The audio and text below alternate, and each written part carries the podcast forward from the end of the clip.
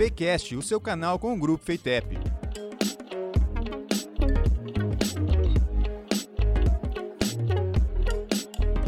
Olá, eu sou Rafael Donadil e estamos de volta com mais um episódio do Fakecast, o podcast do Grupo Educacional Feitep. E hoje o convidado especial é o arquiteto Vitor Lucena, que é professor de desenho técnico dos cursos de engenharias da Feitep e também trabalha com as tecnologias BIM e 3D. O professor Vitor vai explicar para a gente um pouco sobre o BIM, uma metodologia que cria simulações digitais de projetos de engenharia. Vai falar também um pouco sobre os erros que as pessoas costumam cometer durante o uso do BIM e os desafios de se trabalhar com essa tecnologia. Olá, professor Vitor. É, queria agradecer a sua presença e ter separado esse tempo para a gente. Seja muito bem-vindo. Obrigado. Eu que agradeço vocês terem me chamado aí. E espero encarecidamente que o nome do podcast não seja por causa da minha aparência. não, não é. Porque senão seria para a aparência de todos que participaram aqui. então, eu acho que antes de tudo, eu queria que explicasse um pouco o que é o BIM. Ah, sim. BIM é uma sigla em inglês, né? BIM, que seria Building Information Modeling. E talvez até por ser é, os dias de hoje assim, a gente acaba nem tendo o trabalho de tentar traduzir isso, né? Mas se a gente tentar fazer uma tradução direta livre aí, seria uma, uma modelagem de construção com informação né? O uh, ah, que, que seria a diferença disso para o que é feito ou que foi feito até hoje? É que uh, não só as formas são importantes nesse modelo, mas cada forma, né, cada elemento que tem ali, carrega uma informação é, muito importante para aquele modelo. O exemplo seria, uh, quem está acostumado com AutoCAD, por exemplo, seriam duas linhas que representam uma parede. Ou quem está com o SketchUp, que também ele é 3D, mas não é BIM, seria uh, uma, uma parede mesmo de aparência de parede, né? Ela alta, comprida e fina. Uh, só que aquela parede ela poderia ser, se você olhar de outra maneira, uma fatia de pão, né? Mas no BIM, daí, que aí você tem vários softwares que têm essa nova modalidade, né? Essa filosofia BIM Seria os mais conhecidos, o Revit, que é da Autodesk, né? e o ArchiCAD. Esses softwares aí, a gente teria esse formato, só que ele não pode ser confundido com uma fatia de pão. Por quê?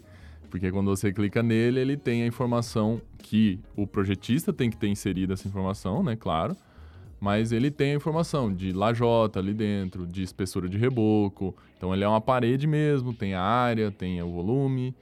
A gente daí consegue é, trabalhar agora não mais com formas genéricas, mas com uma cópia da construção real lá dentro do, do programa mesmo. E qual que é a melhoria dele em relação aos outros? Qual que é a, os benefícios que ele traz? Os benefícios seriam principalmente uh, a antecipação dos problemas de obra. Se você consegue é, mimetizar a obra, né, copiar ela fielmente lá dentro, inclusive não só na forma e nas informações, mas como no tempo, você consegue evitar muitos problemas. A gente tem um exemplo, é, vou citar dois exemplos assim, de vantagem muito grande, né? e que se fosse feito no BIM teria evitado muito problema da obra, né? Um hotel que vai colocar uma é, os, as máquinas de ar condicionado, daquele split que você tem que furar a parede, né? É, não é só furar a parede, às vezes você tem que passar aquela tubulação por uma viga. Aí você imagina um, eu presenciei isso há alguns anos atrás é, até o terceiro andar da construção não foi deixada a passagem. Então você imagina furar para cada andar, eu não sei, né? Cada pavimento, eu não lembro quantos uh, quartos tinham de hotel, mas hotel tem vários, né? Aí furar um pedaço da viga. Isso aí vai demandar tempo, né? Com o tempo, dinheiro.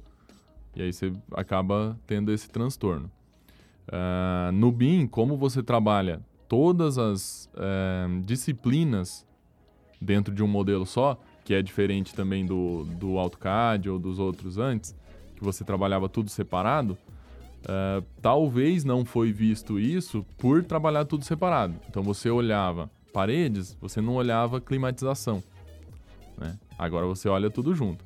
E o outro exemplo foi é, o planejamento da obra, por exemplo, você escava num prédio, você escava a fundação, né, subsolo e tal. E o, o ajuste fino lá embaixo, você faz com um Bobcat, que é uma como se fosse uma pá carregadeira mini, assim, para ajustar o terreno, né? E essa pá carregadeira, ela não é, é içada, né? Não é, não é um guindaste que traz ela ali. Ela desce andando por uma rampa. E aí não foi planejado uh, uh, o uso certinho, é, previsto na etapa BIM, né, na, na, construção BIM ali de cada tempo, não foi usado o BIM, na verdade, né? Mas se fosse usado, você ia prever que você tem que deixar uma rampa de terra para ela sair. E essa própria Bobcat tirou tudo. E aí ficou sem uma rampa para sair, e aí teve que ser reconstruída a rampa. Ela mesma, né? Teve que trazer terra dali, escavar para construir para poder subir de volta. certo. E é construído entre aspas, construído, né? É montado ali tudo junto, mas daí cada profissional tem que fazer a sua parte, então. Né? Na verdade, ele não é construído tudo junto, mas ele possibilita você unir tudo para fazer a tal da compatibilização. Que essa compatibilização antes era feita de uma maneira muito manual, em que você tinha, por exemplo, no AutoCAD, você tem um, um projeto de um prédio, você tem, sei lá, é, 10, 20, 30 pranchas, né? Cada uma de um pavimento, cada uma de um corte e tal. Aí você não tem a, a visão como um todo desse objeto. E aí isso eu falei de 10, 20, 30, seria o arquitetônico. Aí 10, 20, 30 elétrico, 10, 20, 30 estrutural, 10, 20, 30 uh, hidráulico. E isso, assim, nem que você fosse é, um super humano, você ia conseguir revisar tudo e construção é assim, o cliente chega, né, é, ou uma construtora chega numa época, é, um objeto, um, um insumo da construção muda, às vezes deixa até de existir. No caso, assim, um cano que era usado agora usa outro tipo. Então, quando você vai atualizar, você imagina atualizar 10, 20, 30 pranchas de cada disciplina dessa. Esse BIM, né, o Revit ou ArchiCAD, você trabalha tudo em um modelo unificado. Unificado assim, unificado na arquitetura, aí o elétrico vai ter um unificado dele, mas eles se conversam um com, com o outro uh, também de uma maneira muito boa. E a própria programação do programa eh, faz a tal da análise das interferências. Então, se você tiver um cano passando por uma viga, ele vai te apitar lá mas também é, existe a, assim, você tem que ter a análise humana também, porque a máquina ela vai fazer a automatização, mas nem tudo ela vai ver, né? Uhum. Então. E antes da gente começar aqui, o senhor comentou de, de erros que as pessoas cometem. Quais são esses principais erros? Ah, sim. O, os erros principais quando você vai migrar de ferramenta, primeiro, vamos dizer assim, é, é você confiar demais na ferramenta. Então, confiar demais não, mas esperar muito. Né? Daquela mesma maneira, você vai para o cinema sem esperar nada do filme, às vezes ele é mediano, mas você acha bom. Agora, se você vai com muita expectativa, né? E aí você acaba se decepcionando. Espero não me decepcionar com Matrix 4.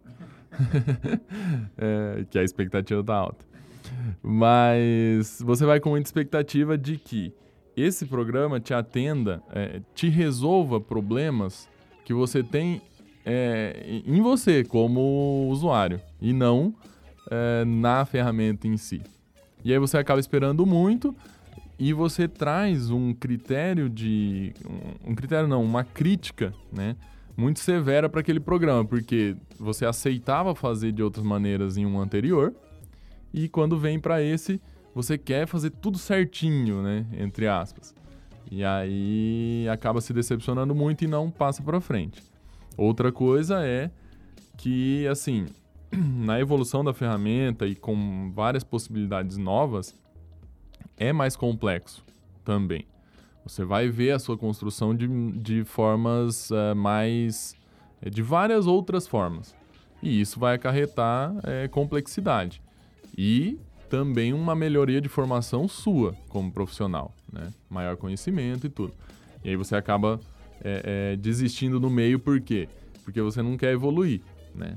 Só que hoje em dia é, é um tiro no pé, né? Porque na verdade você nunca vai ter uma ferramenta definitiva. Vamos imaginar assim que a gente falasse que o, a rede social definitiva fosse o Orkut, né? Ou então que o, o, o, o app de mensagem definitivo fosse o Messenger. A gente não quer chegar no WhatsApp, né? E daqui uns anos eles vão sair e vão entrar outros, né? Sim. E então a gente considera que isso são as maiores dificuldades, desafios também de fazer, de mexer? A, falta de, a questão de ter conhecimento mais, maior e tal? É, o, o principal desafio na verdade, seria a interdisciplinaridade, né? Que vem com esse, com esse BIM. Porque você, como era tudo isolado antes, você conseguia fazer você mesmo sabendo só da tua matéria. E aí, é, da, o arquiteto fazendo a construção em si, o engenheiro lá fazendo estrutural. É, num mundo é, perfeito seria assim, né? O, o, engenheiro não iria fazer o arquitetônico e o arquiteto não estrutural, mas tudo bem.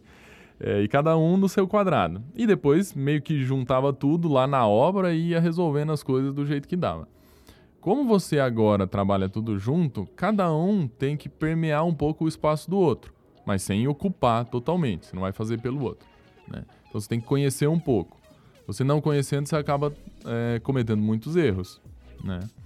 E também a conversa entre os dois não pode acontecer só no fim.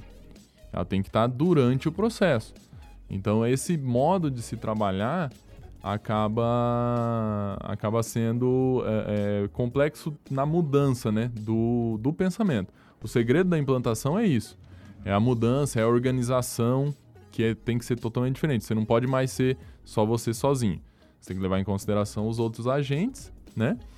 E principalmente se organizar né, com, com os outros é, é, projetos ali, conhecer um pouco da, da, da área do outro também e aceitar principalmente o outro interferir na sua, né? O que acontece, assim, é bem complicado em alguns ramos. e oh, como está o mercado? Está usando o BIM já bastante? Como é que vai o senhor ver isso no futuro? É, até por vir no, da pergunta anterior, né? Da resposta anterior, como são muito isolados os profissionais. É, tem muitos utilizando, mas cada um da sua forma. É, você tem, se você pesquisar no Google aí, no Brasil existe o roadmap do BIM.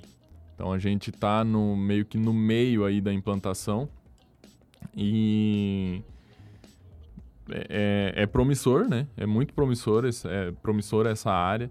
É um, vai ter um caminho assim imenso, um, um caminho não, um, uma área, né, uma, como é que fala? Uma demanda imensa de profissionais que sejam capazes de usar isso.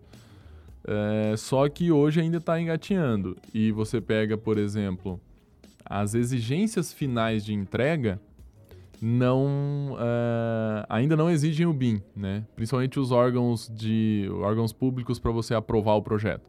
Então na prefeitura, por exemplo, você vai é, entregar o seu projeto. Eu fiquei sabendo que nessa semana estavam marcando um, um workshop BIM dentro da Prefeitura de Maringá para os internos lá, para depois fazer um externo. Isso quer dizer que eles pretendem começar a aceitar em BIM a entrega. Mas hoje em dia não se é exigido. E quem tem menos conhecimento ainda é o cliente sobre isso, né?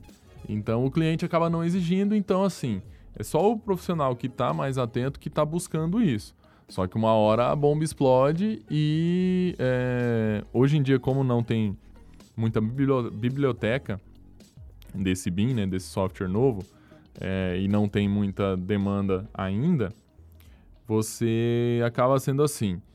Se você vê uma vantagem em utilizar essa nova ferramenta, você acaba usando, mas você ainda é permitido ficar no outro, né? É, mas é, em um momento que for exigido né, é, algo, por exemplo, um quantitativo é, fiel ao teu projeto. Isso o BIM possibilita, né? facilita muito a extração de quantitativos e o AutoCAD antes não, não facilitava. Você tinha o Excel, tinha o AutoCAD e os dois não conversam um com o outro. É você que faz a, a o preenchimento né, da planilha em si.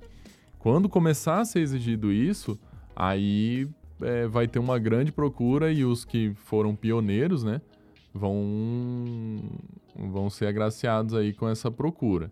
E é, como você tem toda essa união de, da, da área da construção, né, é, até as, as indústrias mesmo de materiais da construção, né, de porta, janela, coisa assim, elas estão buscando hoje um pouco do BIM, mas nem muito, é, mas também vão precisar disso para atender a demanda, né? É, então é bem promissor, sim. E, e, diferentemente do, do momento anterior, né, do projeto, você não vai mais poder ter um arquiteto que faz o projeto ali e se vira nos softwares vai ter que ter um BIM Manager, que a gente chama, né? um gerente BIM, para cuidar dessa parte de melhoria da, do BIM em si. Né? O, o, próprio cara do projeto pode até ajudar, mas você vai ter que ter uma figura independente para organizar isso. Entendi. E essa questão da, da prefeitura possivelmente estar aceitando, é...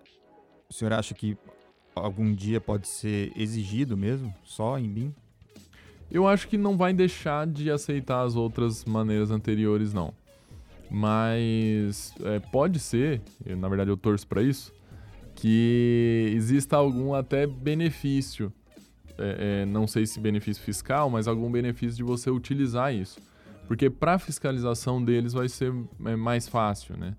Você fazer isso. Então, quando você entrega mais produto, ele e mais fácil de ser corrigido, né? ele vai ser uma certa vantagem eles aceitarem. Então eles vão passar a aceitar uma gama diferente de, de, de entregas, mas eu acho que ele ainda vai. É, aí a gente está falando de muito tempo para ele deixar de aceitar o produto de outra maneira, né? Porque muitos profissionais ainda vão ficar nesse modo anterior aí. Sim. Professor Vitor, é isso. Eu agradeço novamente a participação e muito obrigado. Obrigado eu. É, sobre essa questão do BIM, né?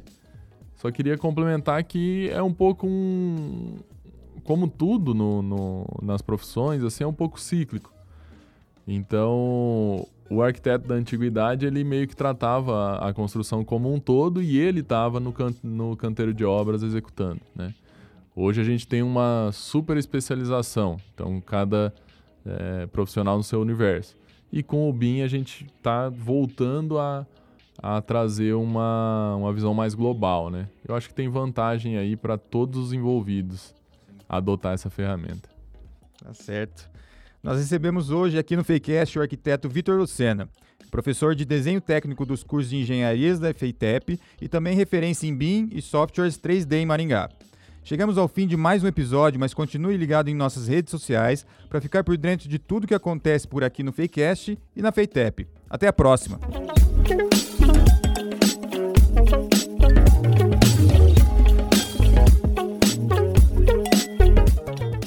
O Fakecast é uma produção do Grupo Educacional Feitep.